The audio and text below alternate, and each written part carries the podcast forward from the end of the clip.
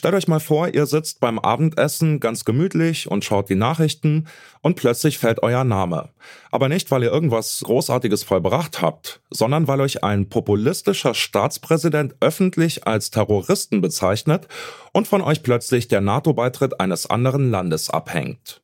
Genau das ist am Dienstag dem türkischen Journalisten Bülent Kenesh passiert, der seit 2016 im Exil in Schweden lebt. Der türkische Präsident Recep Tayyip Erdogan hat sich an diesem Tag mit seinem schwedischen Amtskollegen zu Verhandlungen getroffen. Schweden will nämlich in die NATO eintreten und die Türkei blockiert das seit Monaten. Und Erdogan will dem Beitritt nur zustimmen, wenn Schweden angebliche Terroristinnen an die Türkei ausliefert. Bülent Kenesh ist einer von ihnen und wir haben mit ihm gesprochen. Was bedeutet es, zum Spielball politischer Interessen zu werden? Darum geht's hier heute. Ich bin Johannes Schmidt. Hi.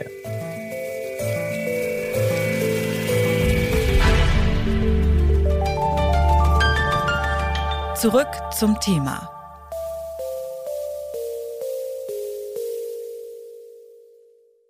Nachdem Russland die Ukraine überfallen hat, haben Finnland und Schweden entschieden, der NATO beitreten zu wollen. Für 28 der 30 NATO-Staaten beschlossene Sache. Zwei Länder stellen sich aber quer, Ungarn und eben die Türkei. Der türkische Präsident Erdogan fordert Zugeständnisse der Schweden, bevor er sein Veto zurückzieht. Unter anderem sollen mehr als 70 türkische Menschen, die in Schweden im Exil leben, an die Türkei ausgeliefert werden.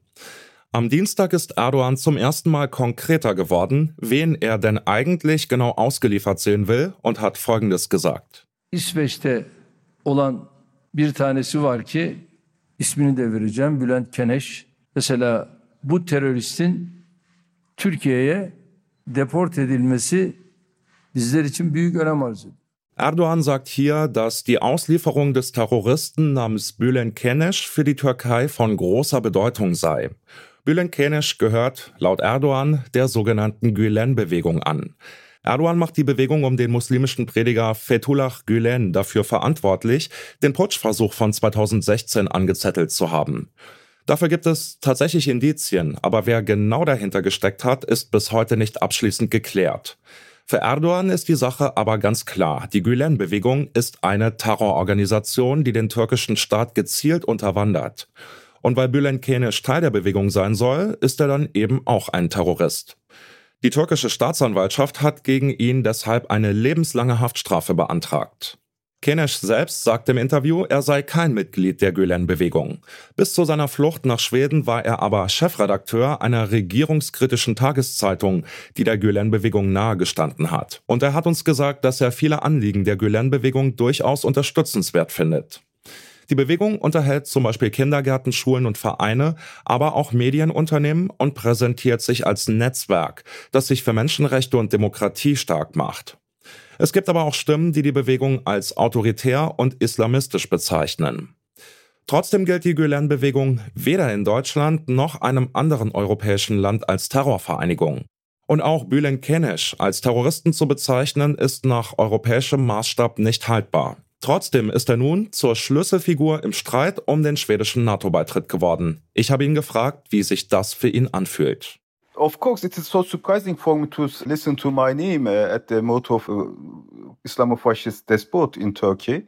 But it is not an issue for me because uh, a process was started in February. It was a legal process until uh, the May this year. Because uh, this year, May, Finland and Sweden applied for NATO membership. Uh, and we thought that uh, Erdogan will use uh, this membership process as a leverage to pressure Sweden and Finland to take some congestions. And of course, it is not a good feeling to be bargaining chip on the table for NATO membership process. Uh, because it, it is so big for Sweden and Finland to be member uh, to this alliance. But uh, Erdogan uh, don't care about the security of Europeans. He doesn't care about how uh, Russia and uh, Putin regime uh, threatens uh, peace and stability and lives of the Europeans.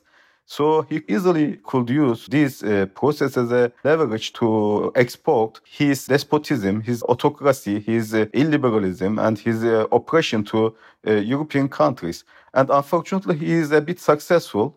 I became just a part of this process, despite NATO established to protect uh, liberal values, humanistic values, and free uh, world against uh, oppressive totalitarian regimes like fascism, Nazism, and communism. Uh, now, Erdogan uh, used this platform to export his own oppression, his own illiberalism to other NATO uh, countries and candidate countries. It is so, so surprising for me. What do you think Erdogan hopes to achieve with this conflict? Why did he start this conflict about NATO membership and the extradition of opponents? What do you think? The best term to define Erdogan is a, a host trader, you know. He's an oriental host trader. Whatever the opportunity he finds, he uses as a leverage to take some benefit from it. This is one explanation. The, the other explanation is that again, it's it's it's referred to a horse, but this time he is a, a, a kind of Troy horse uh, for the sake of uh, Putin's policy. He he tried to crack the NATO alliance. You know, he tried to paralyze uh, Western uh, alliance uh, to not uh, give a huge huge reaction for Russia's aggression against Ukraine. So uh, I think Erdogan uh, will continue to do, anything and everything to paralyze uh, NATO's expansion policy, uh, in especially in the case of Finland's and uh, uh, Sweden's membership application.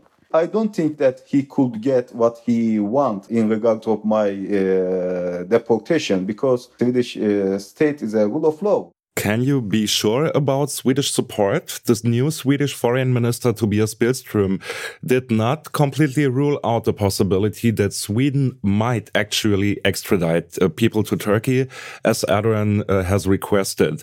Are you afraid of actually being extradited to Turkey, or are you confident that Sweden won't give in to these claims? I uh, 100% trust in uh, Swedish judicial uh, authorities and the judicial system. But of course, I have some suspicion about the uh, new uh, political uh, authorities. but this doesn't make my case problematic because if Sweden or Swedish authorities deport me, it will not mean that they betrayed me. They will betray values, what rules, what norms make current Swedish Sweden as Sweden. Uh, so they will be betray the Sweden itself. Uh, hundreds of years of uh, traditions, uh, values, norms, and institutions. So Sweden uh, will be no more the Sweden that we know. So it will be a big betrayal for Sweden itself.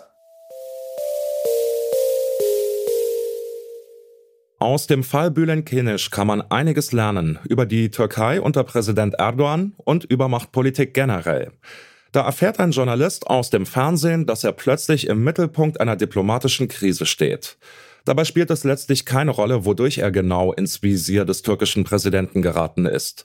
Für Erdogan ist Bülent Kenisch ein Terrorist, der ausgeliefert werden muss und damit ein Grund, den NATO-Beitritt Schwedens zu blockieren. Es wird jetzt spannend, wie die neue schwedische Regierung damit umgeht. Erdogan wird Zugeständnisse verlangen, um sich der türkischen Öffentlichkeit als stark und durchsetzungsfähig zu präsentieren.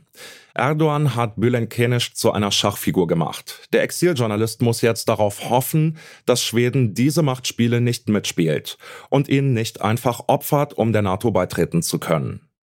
Damit sind wir raus für heute. An dieser Folge mitgearbeitet hat Alea Rentmeister. Produziert hat sie Andreas Propeller. Die Chefs vom Dienst waren Anton Burmester und Oliver Haupt. Und ich bin Johannes Schmidt. Ich sag ciao und bis demnächst. Zurück zum Thema vom Podcast Radio Detektor FM.